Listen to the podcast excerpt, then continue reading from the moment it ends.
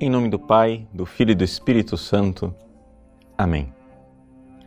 Meus queridos irmãos, o Evangelho de hoje nos fala de duas realidades: a destruição de Jerusalém e a segunda vinda de Jesus. São como que as duas balizas, os dois eventos que marcam o fim dos tempos. Ou seja, a destruição de Jerusalém no ano de 70 depois de Cristo e a segunda vinda de Jesus no fim dos tempos. Esse marca o tempo da igreja, esse tempo em que nós vivemos que são os últimos dias. Pois bem, isto que pode ser interpretado na macro-história pode ter também um sentido místico. Os santos padres interpretam toda essa realidade também com relação à alma, ou seja, assim como Jerusalém é destruída, também a alma né, ela pode ser destruída pelo pecado. A palavra destruição de Jerusalém, que está aí no versículo 20, na realidade, no grego, é desolação.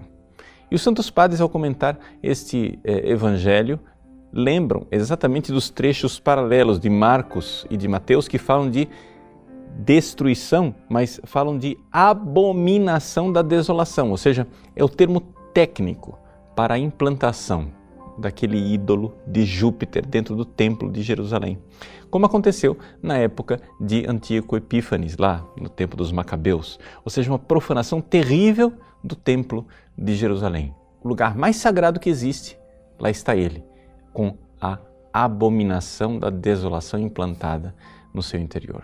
É a alma humana que, através do pecado, é profanada.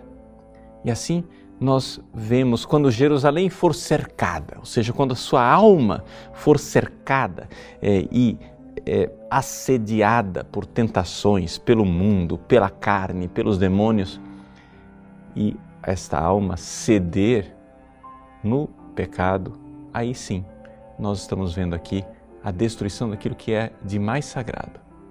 Então acontece este abalo cósmico, como está previsto ou seja, sinais no céu, o sol, a lua, as estrelas.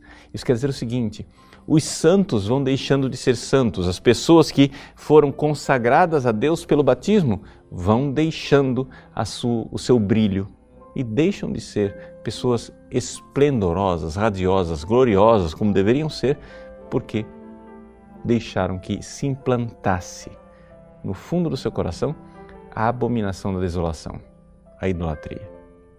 Então, virão os dias da vingança.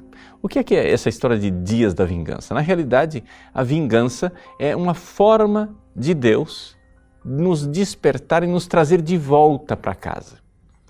Quando eh, nós vemos castigos acontecerem, ou seja, quando nós vemos sofrimentos acontecerem em nossas vidas, sejamos capazes de enxergar aqui uma visita de Deus.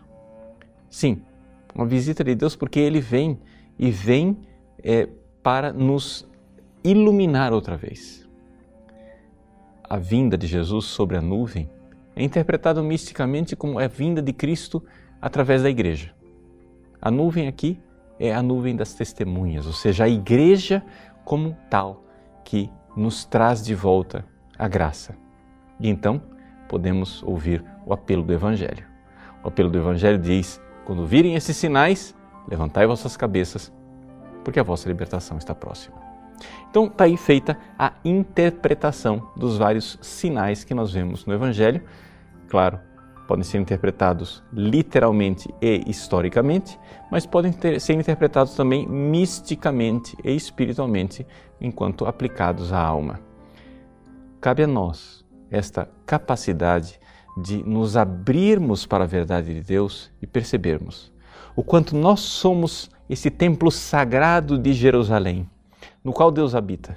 E quantas e quantas vezes, porque abandonamos Deus, instalamos dentro de nossa alma a abominação da desolação.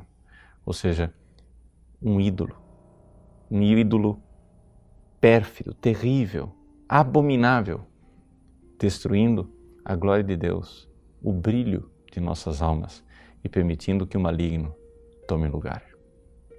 Que Deus nos ajude nesse processo de conversão. Em nome do Pai, do Filho e do Espírito Santo. Amém.